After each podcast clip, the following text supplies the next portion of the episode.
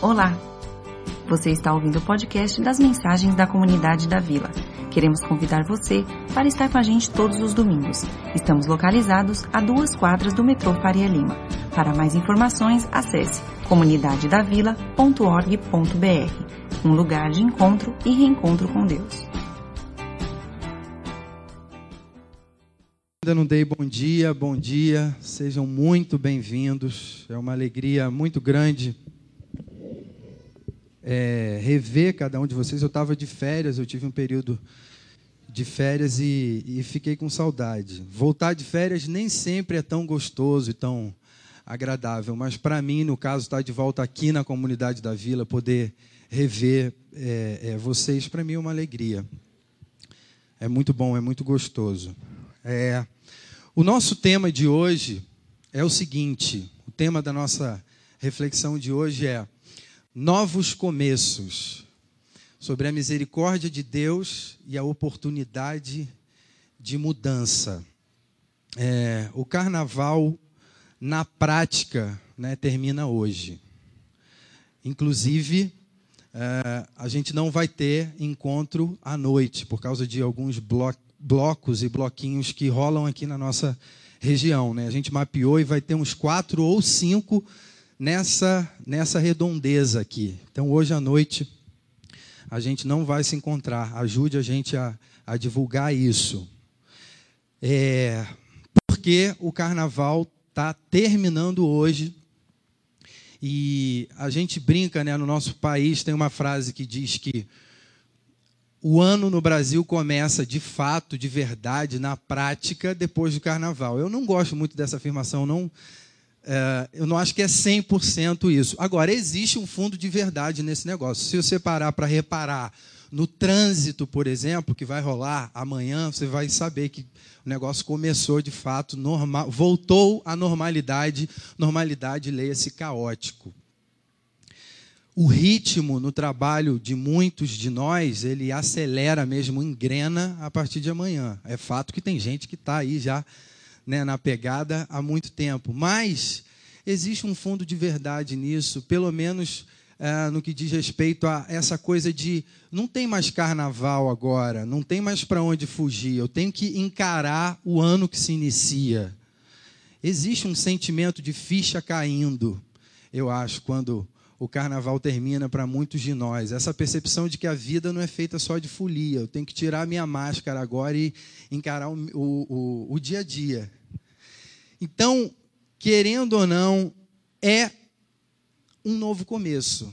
É um recomeço. Não deixa de ser.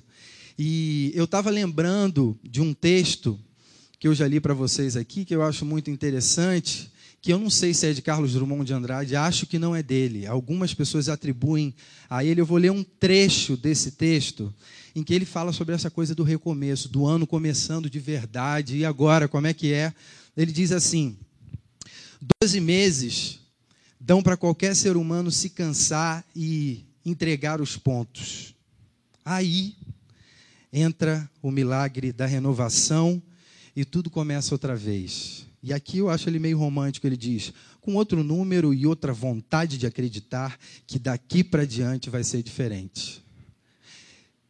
Eu falei hoje no começo das nossas expectativas, né? Como a gente chega aqui. Eu não sei se você chegou hoje aqui cheio de esperança e tipo, amanhã começa tudo outra vez com uma nova vontade e a crença de que tudo vai ser diferente. Não sei se você está assim, cheio de esperança, no gás, ou se você talvez não esteja tão esperançoso assim e percebendo que ah, as coisas não mudam, mais do que nunca no nosso país, eu não mudo. Enfim, é tudo a mesma coisa. Independentemente de qual seja a sua expectativa, nessa manhã eu queria que a gente pensasse um pouco sobre isso, sobre o recomeço, a misericórdia de Deus e a oportunidade, a possibilidade de fazer diferente porque a vida tem nos dado a possibilidade de fazer diferente, pelo menos em alguns aspectos da vida da gente, a possibilidade de fazer melhor, de acertar, de perceber que errou e dizer, não, agora eu quero fazer diferente. E eu vou começar fazendo uma pergunta para a gente, que é central, é chave para a nossa reflexão hoje. A pergunta é: Você já imaginou como seria a sua vida, a minha vida, se não existisse a oportunidade de mudar e recomeçar? Cinco segundos aí para você pensar. Como seria? Em outras palavras, já pensou se não houvesse na vida da gente segundas chances? Como é que seria? Eu estava pensando sobre isso e encontrei pelo menos dois pontos assim que para mim de cara já me vem à mente quando eu penso nesse negócio. Um primeiro ponto seria o seguinte: se a gente não pudesse mudar e recomeçar, eu, eu coloquei assim, nós viveríamos em total solidão.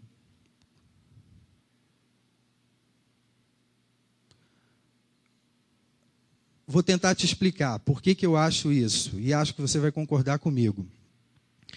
Na vida da gente, a gente desenvolve determinados relacionamentos, a gente convive de tal forma com certas pessoas que a gente se aproxima delas a ponto de dizer eu te amo, eu quero caminhar com você, e é uma convivência de intimidade, de vínculo.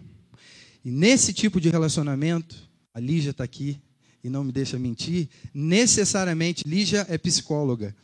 Nesse tipo de relacionamento onde existe intimidade, vínculo forte, relacionamento de verdade, necessariamente vão acontecer esbarrões, desentendimentos.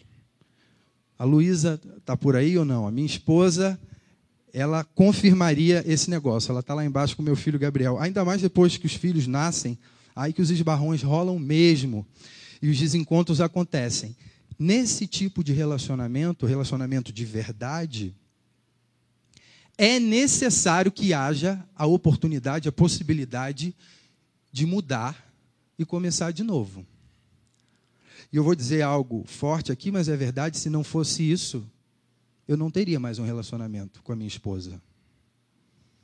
Se eu não pudesse mudar e fazer de novo e melhorar e falar assim para Luísa: olha só, desconsidera essa bobagem ou essa forma como eu falei com você e me deixa tentar fazer melhor, se ela não me desse essas oportunidades que ela já me deu tantas vezes em seis anos de casamento, a gente não estava mais casado. Sendo muito sincero com vocês. Mas não é só no âmbito do casamento. Qualquer relacionamento, gente, de verdade existe isso. Demanda de nós a possibilidade, a, a, a necessidade de se arrepender pedir perdão e se reconciliar. Eu diria isso também, por exemplo, no meu relacionamento com o Gustavo da Hora e com Marcos Botelho, amigos com quem eu convivo semanalmente, diariamente. E, e, se você chegar aqui durante a semana, é muito provável que você encontre a gente falando alto um com o outro, às vezes discutindo, discordando. E não foram poucas as vezes que eu tive que chegar para o Marcos ou para o Gustavo e falar: Cara, me perdoa por isso, posso começar de novo? Portanto, se a gente não pudesse mudar e recomeçar, não existiria mais relacionamento de verdade, gente. Pare para pensar nisso, porque isso é realidade. Ou relacionamentos superficialíssimos. E se você só tem relacionamentos superficiais na sua vida, notícia para você: você está sozinho. Então, voltando à nossa pergunta, se não houvesse a oportunidade de mudar e de recomeçar, nós viveríamos em plena solidão. Você concorda comigo? Conseguiu compreender esse negócio? Não tenho dúvida disso. Esse é um primeiro ponto, e eu pensei num segundo ponto. Se não houvesse a possibilidade de mudar e recomeçar, nós seríamos escravos da amargura, da tristeza, a vida seria olhar para trás e lamentar. Ponto. Isso seria muito triste. Ó vida, ó céus, ó azar, sem a possibilidade de dizer, cara, eu fiz errado, mas graças a Deus eu posso tentar fazer diferente daqui para frente. Eu estou até meio sem esperança. 2016 foi complicadérrimo.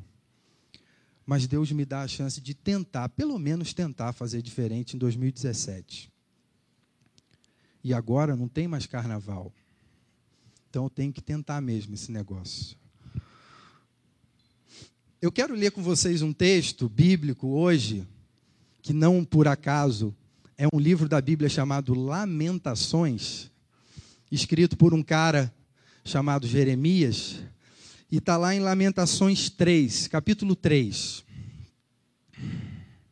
Esse cara, Jeremias, ele era chamado de chorão, de tanto que ele lamentava. Ele tinha esse hábito de olhar para trás e reclamar, olhar para trás e lamentar. Então, um livro que ele escreveu chama-se Lamentações, e lá em Lamentações 3, são duas partes que eu quero ler com vocês hoje. A primeira parte, versículos 19 e 20, está escrito assim: olha que vibe ruim. Lembro-me da minha aflição e do meu delírio da minha amargura e do meu pesar. Lembro-me disso tudo e a minha alma desfalece dentro de mim. Quando você lê isso, o que, que você imagina? É, é essa pegada, né? Eu errei, eu vacilei, as circunstâncias são as piores e não tem muito o que fazer, a minha alma desfalece dentro de mim. Mas o texto tem um segundo movimento ele segue dizendo assim: Todavia, lembro-me também do que pode me dar esperança.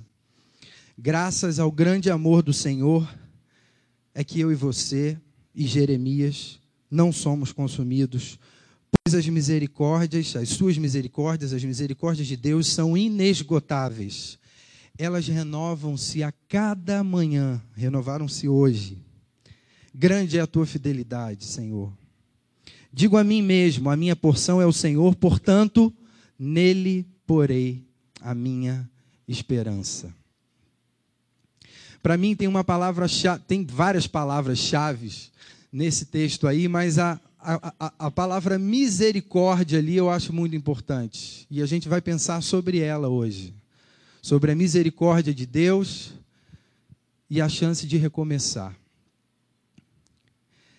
Então a gente vê dois movimentos nesse texto. Um primeiro parece que não tem esperança. Ele está olhando para trás e dizendo: caramba, eu estou muito triste. As coisas estão muito ruins. Num segundo momento, ele diz assim: todavia eu posso me lembrar do que me dá esperança, olhar para trás, mas depois olhar para frente e perceber que eu tenho um Deus misericordioso que cuida de mim e a minha esperança está nesse negócio de que as misericórdias dele sobre mim se renovam a cada manhã e são inesgotáveis. A palavra misericórdia é chave aí. Para quem deseja ter esperança, é importante compreender o que é misericórdia. Você sabe o que é misericórdia? Não é uma palavra que a gente use tanto hoje nos nossos dias e pode ser que a gente não compreenda muito. Eu lembro que eu aprendi Obrigado, Marcão. Eu lembro que eu aprendi essa palavra misericórdia ainda novinho na minha igreja. Eu sou filho de pastor, nasci na igreja. E eu lembro do meu pai me explicando essa palavra, o que é a misericórdia. Ele me explicou essa palavra junto com outra chamada justiça, que nos ajuda a compreender a diferença entre misericórdia e justiça, ajuda a gente a compreender o que é misericórdia, pelo menos parcialmente. Eu queria contar uma história para vocês agora, uma história verídica, aconteceu comigo e, e com meu pai. Não sei se o Kleber já ouviu essa história, em que a gente pode perceber aí misericórdia e justiça. Eu sou músico, né? Eu gosto muito de tocar e tal, toco desde de novo. E na minha adolescência, eu devia ter uns 14, 15 anos eu tinha é, um lugar para ir tocar com os meus amigos, e era uma apresentação especial, Marcão, era num teatro e tal. E eu falei, cara, essa apresentação requer um, um, um bom violão, eu toco violão. E o meu pai, nessa época, ele tinha um violão top, não sei quantos mil dólares, um violão excelente, um Godin preto. E aí eu falei, pai, me empreste o seu violão para eu tocar nessa apresentação, é muito importante para mim, estou empolgado e tal. E ele relutou, eu insisti, e ele decidiu me emprestar o violão. E lá fui eu com o violão, feliz da vida, toquei, todo se achando. E terminou aquela apresentação, alguém botou para mim o violão na capa, sabe, Reni? A gente né, bate um papo com as pessoas, alguém pega o violão e guarda lá na capa.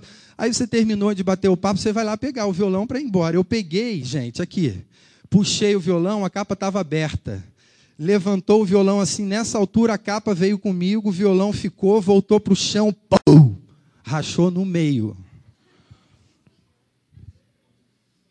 Aí eu vou ler um texto agora para vocês do que eu senti. Lembro-me da minha aflição e do meu delírio, da minha amargura, do meu pesar. Lembro-me disso tudo e a minha alma desfalece dentro de mim. E eu voltei, gente, com aquele violão quebrado no meio. De madrugada já, eu cheguei em casa. E aí aquela coisa que eu não deveria contar, eu não sei por que, que eu fiz isso. Eu não bebi naquela noite, mas eu acordei meu pai na madrugada, de tão nervoso que eu estava, para mostrar para ele o violão. Não sei por que, que eu fiz isso. E aí vamos lá, justiça e misericórdia. O meu pai agiu com justiça. Se ele tivesse agido com justiça, o que, que ele faria comigo? Eu merecia uma punição muito grave, sei lá, tipo oito meses sem sair com os meus amigos, com os meus camaradas, e tipo, você nunca mais vai ter mesada. Eu ganhava uma, uma, uma, uma mesadinha singela. Naquele tempo ele diria: você não vai ter mais mesada. Para a gente ir aos poucos, sei lá, em 30 anos pagar o violão. Isso seria justiça. Ele teria que me dar uma punição muito grave, porque eu fui negligente, eu insisti em algo que eu não devia ter insistido. Eu tinha um bom violão que eu poderia ter tocado. Bobagem, para que pedir um de 5 mil dólares? E se ele tivesse agido com justiça, eu teria que receber uma punição. Eu teria que ser punido. E a misericórdia? O que seria a misericórdia do meu pai nesse caso? Que foi o que ele usou para comigo. Ele diria assim: Cara, você não tem como pagar esse violão. E deixa comigo, você vai se machucar aí, como a gente diz de vez em quando aqui, quando o desafio é muito maior. Deixa comigo que eu vou consertar ou vou comprar um outro, enfim, a gente vê o que a gente faz, vai dormir, se eu não devia ter me acordado de madrugada. Dois erros. Quebrou o violão e me acordou de madrugada. Percebe o que é misericórdia? Misericórdia é a gente pelo menos eu aprendi assim. Eu acho que é mais do que isso, e é sobre isso que a gente vai refletir hoje. Mas misericórdia, a princípio, seria: você mereceria uma punição, mas eu recolho a minha mão, eu recolho a punição, e o que você, a punição que você merecia, eu não vou dar. Misericórdia. Mas aí eu quero colocar uma pulga atrás da nossa orelha nessa manhã a respeito do conceito de misericórdia. Lembrando, misericórdia é algo fundamental para quem quer ter esperança. Então vamos conversar sobre misericórdia.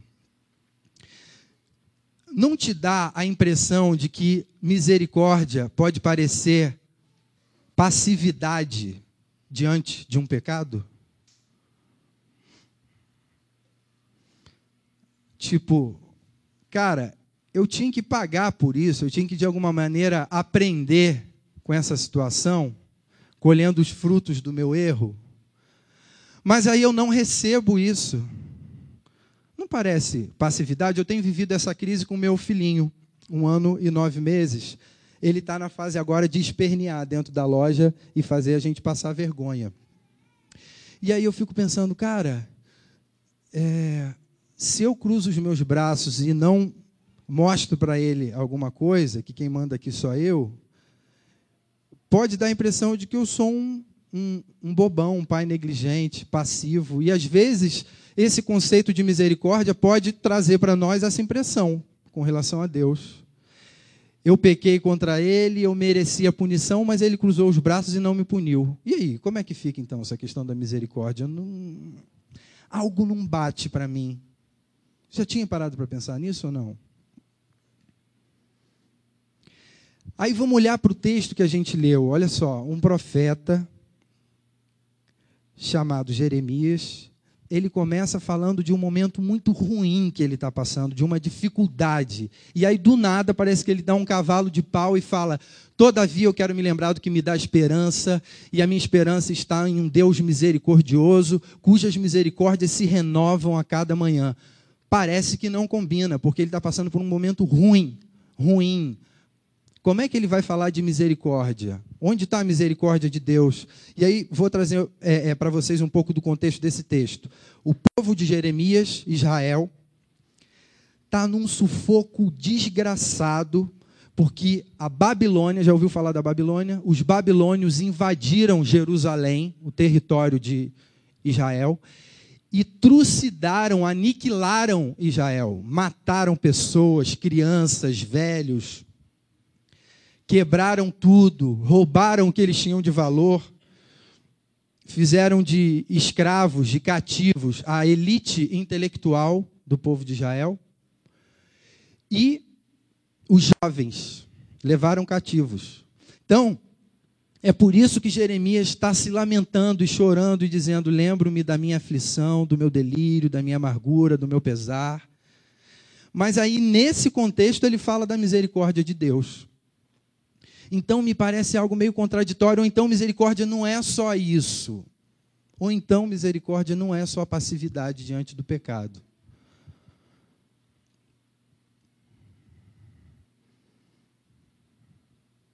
Aí me veio uma coisa, gente, lendo esse texto. Uma percepção talvez um pouco mais completa a respeito de misericórdia.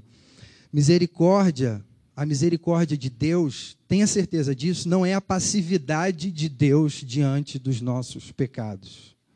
Aí anota essa aí, porque eu acho que é importante essa compreensão.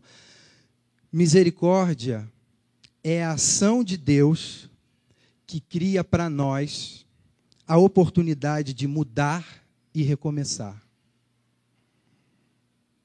É diferente. nós estamos com essa oportunidade diante de nós hoje, porque as misericórdias dele se renovaram. Deus criou hoje para nós um ambiente, uma oportunidade de mudarmos e recomeçarmos fazendo diferente, fazendo melhor. Porque misericórdia é isso. Não é Deus de braços cruzados diante dos nossos erros e das nossas falhas, mas é Deus em ação, criando para nós a oportunidade de mudar e recomeçar. Deus podia ter trucidado o povo de Israel. Ele pegava o dedão, passava assim, ó, e acabava. Porque o povo tinha se desconectado dele, o Criador, a fonte de vida. E quando você desconecta, ó, se eu puxasse aqui, ó, da fonte, desligava tudo aqui, apagava. A nossa vida com relação a Deus é assim: quando a gente desliga dele, a Bíblia diz: o salário dessa, dessa desconexão é a morte. Portanto, podia ter morrido todo mundo. Era o que eles mereciam. Eles se desconectaram da fonte de vida, eles viraram as costas para o Deus Criador. E diante disso, Deus. O que, que Deus fez? Deus ficou de braços cruzados? Não, Deus sacudiu esse pessoal e usou os babilônios para fazer eles acordarem. A misericórdia de Deus se manifesta dessa maneira. É como se fosse um saculejo assim na gente, dizendo: você está indo pelo caminho errado e ali na frente a morte te espera. Então, quando Deus faz isso com o povo de Israel, Jeremias olha para trás, e aí a gente leu ele se lamentando, ele está olhando para trás e percebendo o seguinte: gente, olha aquela nossa postura. Olha aquela atitude ruim que a gente tomou lá atrás. Vocês se esqueceram disso? Olha a disposição equivocada do nosso coração. Olha aquele hábito errado, aquelas relações que não eram para ter rolado, aquelas paixões, elas nos trouxeram para esse lugar de desolação, de solidão e de amargura. O cara percebe isso por causa da misericórdia de Deus que se manifesta através de um povo chamado Babilônia, que invade quebrando tudo. Não tem nada de passividade nisso que a gente está lendo. Um Deus olhando e dizendo: Não vou te punir. Não é isso que acontece. Alguém diria: O juízo de Deus veio sobre Israel. Alguém diria: Deus pesou a mão. Mas isso é manifestação da misericórdia dele, porque o povo acordou, parece através do profeta Jeremias. Então, a misericórdia de Deus é isso, é aquilo que nos chama de volta para Ele, é aquilo que nos chama à reconstrução, a um novo começo. Quando o profeta diz as misericórdias do Senhor são a causa de, de não sermos consumidos, não é que Deus encolheu os braços e aí a gente não vai ser consumido. Não, é que Ele abriu os nossos olhos para a gente se enxergar. É um espelho diante da gente para a gente ver a nossa miséria e dizer: caramba, eu preciso recomeçar. Ser misericordioso da parte de Deus é conceder a cada um de nós de reconhecermos a nossa situação e escolhermos novos caminhos, nos submetermos a processos de mudança, porque é isso que impede de sermos destruídos.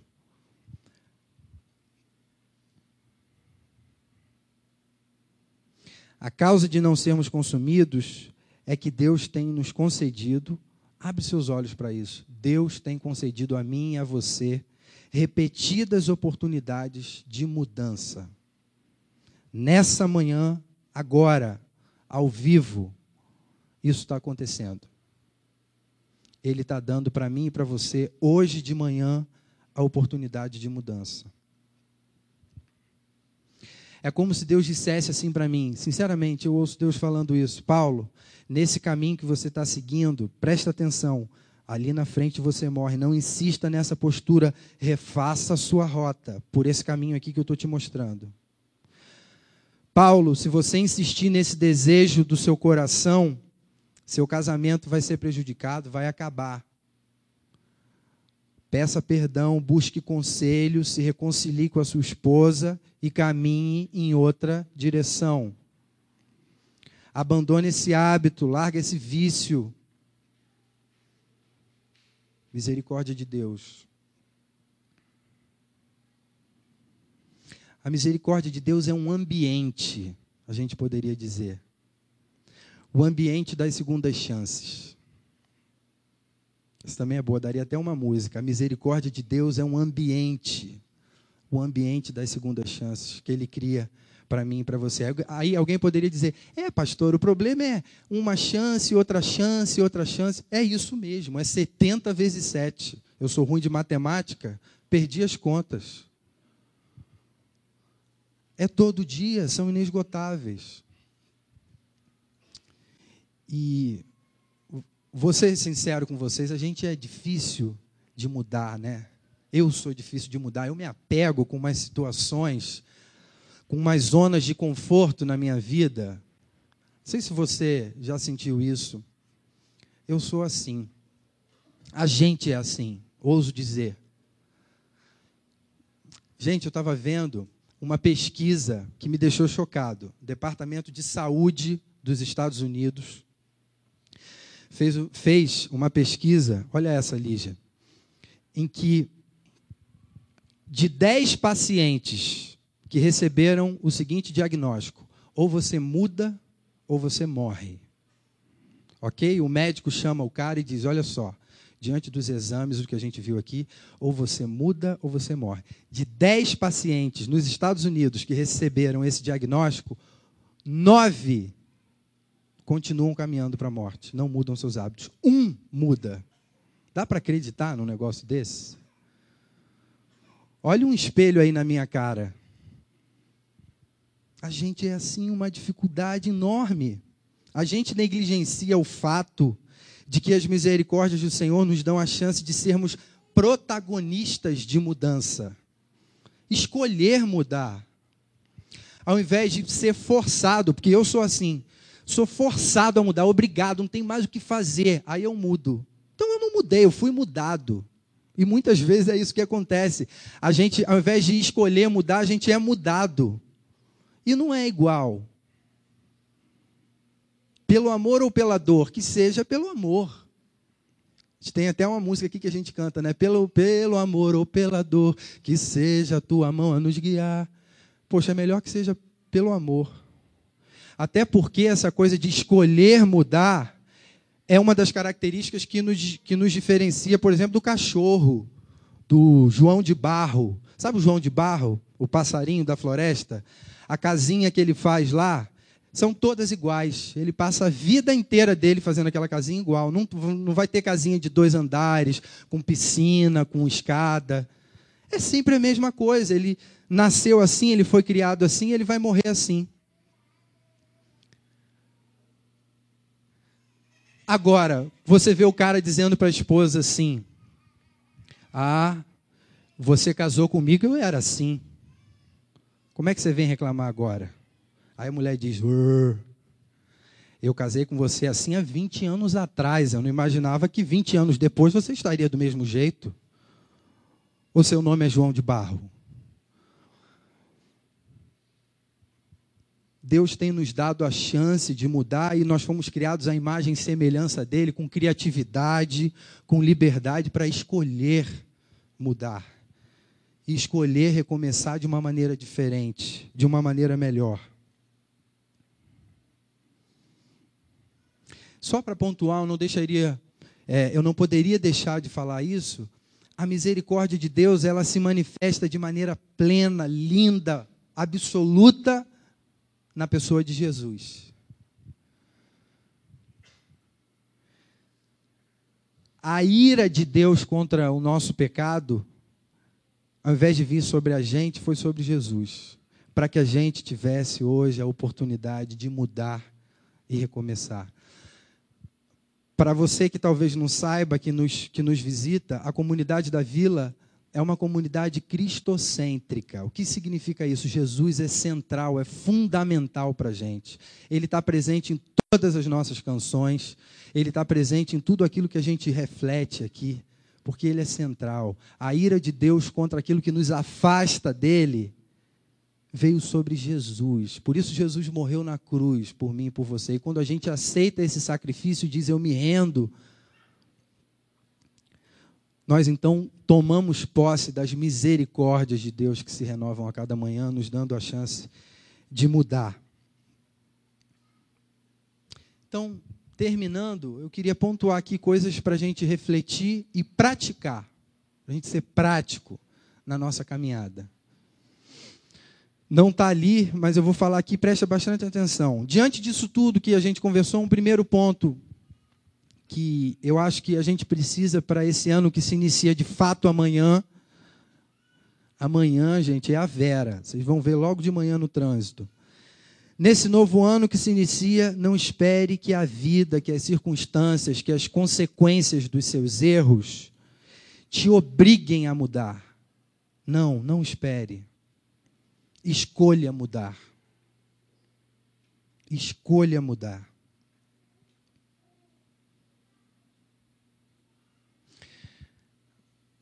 é, eu estava me lembrando do, do Salmo 23 que diz assim: bondade e misericórdia nos seguirão. Quando eu penso nesse texto, eu imagino Deus olhando para mim, caminhando e fala: Olha o Paulo indo errado, bondade e misericórdia vão atrás dele e saculejem ele, e abram os olhos dele para ele perceber que ele precisa mudar. Nessa manhã a gente pode pedir que a bondade e a misericórdia do Senhor nos acompanhem abrindo os nossos olhos para a gente perceber aonde a gente precisa mudar. Certamente, em alguma área, em algum ponto da sua vida, você pode e precisa mudar para que seja melhor. Esse é o primeiro ponto. Escolha. Escolha mudar. O segundo ponto, pergunte para Deus, Senhor, o que precisa mudar em mim? Que talvez não seja fácil perceber. Salmo 139, se eu não me engano, o salmista diz assim: o Tárico hoje citou esse texto: Sonda-me, ó Deus, vê os meus pensamentos, conheces o meu coração, vê se há em mim algum caminho mau e guia-me pelos teus caminhos, não pelos que eu acho que são bons, mas por esses que o Senhor sabe que são bons e me conduz. A Bíblia diz que a vontade do Senhor é boa, perfeita e agradável. Então, não tenha medo das mudanças que Deus quer fazer e vai fazer na sua vida. A vontade dele é boa, perfeita e agradável. E o terceiro ponto para a nossa reflexão, que tem a ver com isso de ser comunidade, de não estar sozinho em São Paulo. Ninguém muda sozinho. Você precisa de ajuda, eu preciso de ajuda. Não é à toa que eu nessa comunidade, que eu, que eu moro perto do Wagner, que eu tenho amigos como Marcos, como Gabriel, como Aníbal, como Juliano e todo mundo que está aqui. É porque eu não consigo caminhar sozinho, eu não consigo mudar sozinho, eu preciso pedir ajuda. comunidade de Jesus é uma comunidade de pessoas perfeitas? Não. É uma comunidade de pessoas que reconheceram, que entenderam que precisam de ajuda e que não podem caminhar sozinhas. A gente confunde esse negócio. Igreja não é um lugar de gente santa no sentido que não vai a bloquinho. Tem uns bloquinhos que são muito gostosos, que, que rola de. não tem problema nenhum.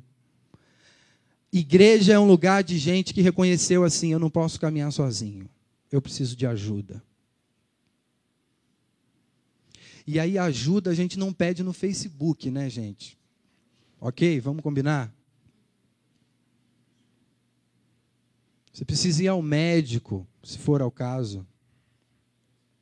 Eu hoje conversava com o Fio aqui, eu preciso de psicólogo. Você precisa buscar uma terapia.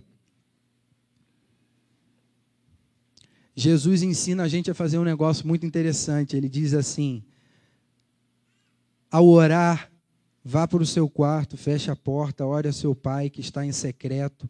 Então, seu pai que vê no secreto o recompensará. A gente precisa buscar a Deus, não tem segredo. Se aproximar dele.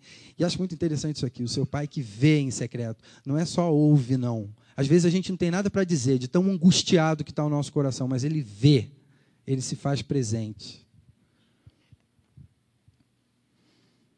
Procure um grupo pequeno. A gente tem tentado estruturar isso porque a gente entende que ninguém muda sozinho e o espaço, o ambiente do grupo pequeno é esse ambiente de misericórdia, tal qual esse aqui, onde Deus nos dá a chance de mudar. E eu coloquei aqui também, marque uma hora com o pastor. Aí é para a gente trocar ansiedades, angústias. Eu não sou melhor do que ninguém, mas é nessa troca, nessa conversa, cria-se, pela ação de Deus, um ambiente onde a gente pode ser transformado, onde a gente pode buscar recomeçar de uma maneira melhor. Eu estou à disposição de vocês, na medida do possível. Sei que o Gustavo da Hora está à disposição de vocês, o Marcos Botelho está de férias, não contem com ele. Mas quando ele voltar, ele está à disposição. E ser comunidade é isso. Minha oração nessa manhã, que a partir de amanhã, segunda-feira, não seja simplesmente você vivendo o ano novo, mas que seja você novo, vivendo um novo começo. Não porque você seja capaz, mas porque existe um Deus misericordioso que age, criando para nós a possibilidade, a oportunidade de mudar e de recomeçar. Amém? Quero sugerir que você feche os seus olhos e que a gente coloque diante dele as nossas vidas, os nossos anseios, as nossas inquietações, os nossos desânimos, por que não? Se você não está ok, é ok não estar ok. A gente está diante de um Deus em que a gente pode chegar tudo errado e Ele pode nos transformar. Ele fala aos nossos corações e faz nascer em nós a possibilidade de um novo começo.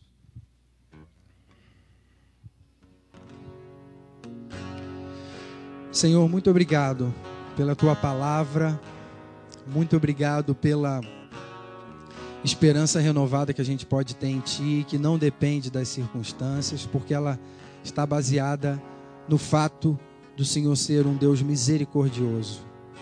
Muito obrigado porque a Tua misericórdia nos segue em todo o tempo, nos acompanha, abrindo os nossos olhos, nos alertando dos nossos erros, da nossa situação e indicando para nós o caminho pelo qual devemos seguir. Muito obrigado porque a gente não está sozinho nesse negócio. Obrigado porque somos uma comunidade, podemos caminhar em comunidade, podemos ouvir a tua voz através do outro, podemos com liberdade, Senhor, compartilhar as nossas, as nossas, as nossas questões e em meio à comunhão, Senhor, percebermos teu amor, a tua bondade, a tua misericórdia nos seguindo em todo o tempo. Por favor, Que seja assim na vida de cada um dos meus irmãos, amigos, nessa manhã e daqui por diante, nesse ano que a gente tem pela frente. Nós queremos viver para Ti, nós queremos viver novos começos, aproveitando as oportunidades que o Senhor tem nos dado diariamente, Senhor. Continua falando aos nossos corações e nos abençoando segundo a tua vontade, em nome de Jesus. Amém.